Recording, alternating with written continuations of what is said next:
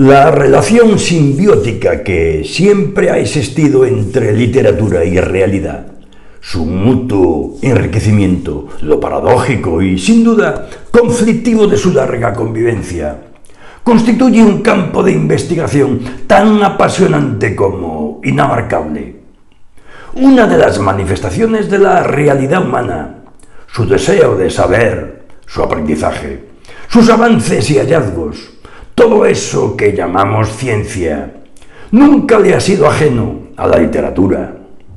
La ciencia en sus diferentes manifestaciones ha sido el motivo principal de más de un texto literario y numerosos son los escritores para quienes la ciencia y el científico han constituido el tema principal o tema de importancia en algunas de sus obras. Honoré de Balzac, Emile Zola, Miguel de Unamuno, Pío Brauja, Wilkie Collins, George Bernard Shaw, Herbert George Wells o Aldous Huxley son, entre muchos otros, ejemplos de este interés de la literatura por la ciencia, del literato por el científico. Esto no es extraño en absoluto. Si tenemos presente que la ciencia se mueve, se ha movido siempre, entre lo real y lo posible, sabe cómo sacar provecho, y lo hace, de sus propios avances, aplica sus hallazgos de forma que supongan beneficios, enormes beneficios algunas veces, a la humanidad esta capacidad de la ciencia y de manera muy especial de la ciencia médica para incidir de forma decisiva en la vida. No sólo hace que los mortales la necesitemos, sino también que la temamos. El médico en particular, el científico que más cerca está de los receptores de su práctica, quien tiene en sus manos el alivio del dolor físico, la curación de enfermedades, la vida o la muerte, resulta especialmente poderoso y por tanto especialmente respetado, necesitado y también temido es ese punto de encuentro entre la necesidad y el temor lo que otorga a la ciencia su fascinación y por tanto su cualidad literaria. Es muy a menudo el poder del científico, no siempre controlado ni controlable, lo que hace trascender su realidad cotidiana y le convierte en figura en personaje. Es, sin embargo, el científico dispuesto a romper con todo en pos de su investigación, el que es capaz de transgredir determinadas normas éticas, aquel que siente la ciencia como pasión arrolladora que le hace prescindir de sus propias necesidades humanas del contacto con los demás, del amor, del gozo de los sentidos, de todo aquello que no sea su obsesivo trabajo, aquel capaz de correr riesgos extremos y de enfrentarse al posible horror de sus inventos, en suma, el científico que se ha convertido en uno de los más interesantes arquetipos literarios como es el caso de tres personajes de la literatura inglesa, el doctor Fausto, el doctor Frankenstein y el doctor Jekyll, protagonistas respectivos de Doctor Fausto, de Christopher Marlowe, Frankenstein, de Mary Shelley, y el extraño caso del Dr. Jekyll y Mr. Hyde de Robert Louis Stevenson, los arquetipos del científico transgresor, objetos de temor y admiración, quienes serán, asimismo, los protagonistas de esta historia que estoy narrando. Iniciamos con el doctor Fausto que, espoliado por su amor apasionado hacia el saber, de su irrefrenable deseo de conocimiento, sobre todo de aquello que la mente humana con sus limitaciones, no sólo morales, sino puramente fisiológicas, no puede conocer. Hace un pacto con el diablo, a quien vende su alma, para saberlo todo, para poderlo todo. 24 años de saber y de poder de dominio sobre los hombres. El doctor Frankenstein, obsesionado con el misterio de la existencia, lucha dedonadamente por descubrirlo. Desea él también crear vida y no se detiene en sus experimentos hasta conseguir a su famosa y monstruosa criatura y el honorable Dr. Jekyll, que logra en el campo de la investigación química un bebedizo capaz de producir absolutas transformaciones tanto psíquicas como fisiológicas, en este caso dentro de él mismo, sujeto y objeto de sus propios ensayos. Los tres, por tanto, se afanan por ser dioses y en este afán se percibe un progresivo abandono de su propia condición humana, un alejamiento de los demás hombres, una irreversible soledad. Grandes solitarios en su momento fueron nuevas representaciones del mito de Prometeo, del desafío a los dioses, o si se prefiere, de desafío a las leyes en la naturaleza. Los tres, al igual que Prometeo, fueron castigados de forma implacable. Es la suya una historia trágica, extrema y desmesurada como sus propias ambiciones en lo extremo de su caracterización y de sus mencionadas ambiciones radica su monstruosidad. La monstruosidad entendida aquí como anomalía por exceso, como desmesura incontenible.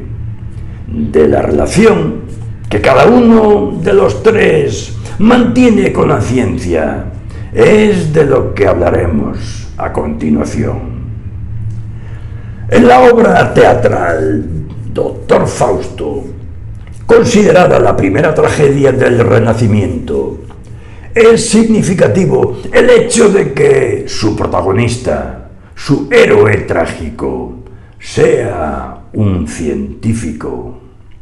Es bien cierto que la obra de Marlowe tiene como fuente una traducción inglesa del llamado Faustbooks, libro alemán basado a su vez en la historia supuestamente real, pero obviamente literarizada por la imaginación popular de un nigromante que vivió en Alemania entre los años 1488 y 1541, al que se menciona en varios documentos de la época. Pero la cuestión no está en si este supuesto personaje real era o no científico riguroso en términos modernos, un brujo, un alquimista o un practicante de las hoy llamadas pseudociencias, cuya frontera con lo que contemporáneamente llamamos ciencia era mucho más borrosa en los siglos XV 16 o incluso 19 que en la actualidad.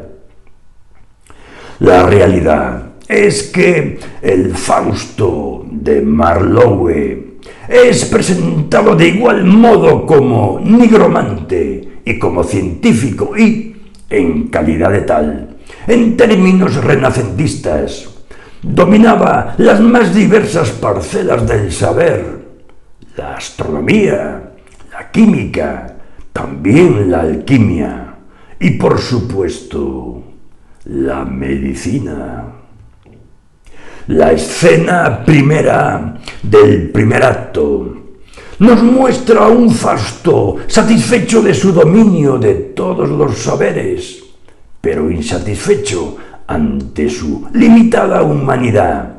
Él desea conocer y controlar los últimos misterios, aquello que pueda hacer de él no ya un sabio, lo que ya es, sino un dios. Lo que caracteriza a Fausto es que, en su calidad de hombre de ciencia, sólo existe y actúa en función de esta. Sus habilidades en el campo de la magia son una muestra de lo ilícito y contra natura de su pacto. La ciencia es su única y excluyente pasión, y no se le conocen otros amores, otros deseos. Su, en principio humano, ardor intelectual termina por consumir su humanidad. Hace de él un monstruo en la hipertrofia de su deseo de saber, en su deseo de dominación por el saber y su pacto con Mefistófeles. La venta de su alma no es sino la consecuencia última de su deshumanización, de su monstruosidad. Fausto, a lo largo de los 24 años de saber y poder pactados previamente, saber y poder que se revelan como más ilusorios que auténticos. Solamente se comunica con Mefistófeles, el enviado de Lucifer. Entre los humanos no hay ni compañeros, ni amigos, ni amantes. Cuando le pide a Mefistófeles una esposa, éste le presenta como burla suprema a una diablesa entre fuegos artificiales. Fausto no es, por lo tanto, solo un hombre de ciencia, es el arquetipo del hombre de ciencia al que ésta va despojando de su cualidad de hombre. Un prototipo, un personaje representativo en el transcurso de la última hora de los 24 años, después de la cual la muerte del científico se hará ineludible y Lucifer reclamará su alma. Vemos a Fausto presa del miedo, hombre al fin y al cabo, que sabe que va a morir y que va a pagar por sus errores. Fausto agoniza de terror porque es plenamente consciente de que será castigado de forma implacable por haber traspasado los límites, la frontera moral, en este caso de carácter religioso, que separa la práctica y el saber científicos permitidos y lo que no es lícito para ningún científico practicar si ello lleva consigo el abandono de lo humano. Ante su trágico destino, Fausto se lamenta de no haber sido, en vez de hombre, cualquier criatura sin alma. Él, tan apasionado por el saber, o, ya que tiene alma, se queja con desesperación de que ésta sea inmortal. Es la del doctor Fausto, una historia trágica, tal y como explicita el título completo que da Marlowe a su obra dramática, La trágica historia del doctor Fausto.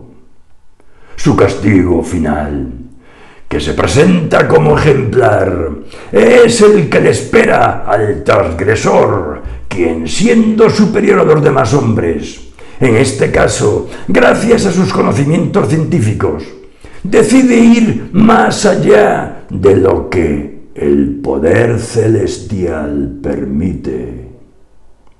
En la obra teatral, el eco de las palabras finales, cantadas a coro, se perciben siglos después en los castigos impuestos a los sabios Frankenstein y Jekyll, de los que hablaremos en los próximos episodios.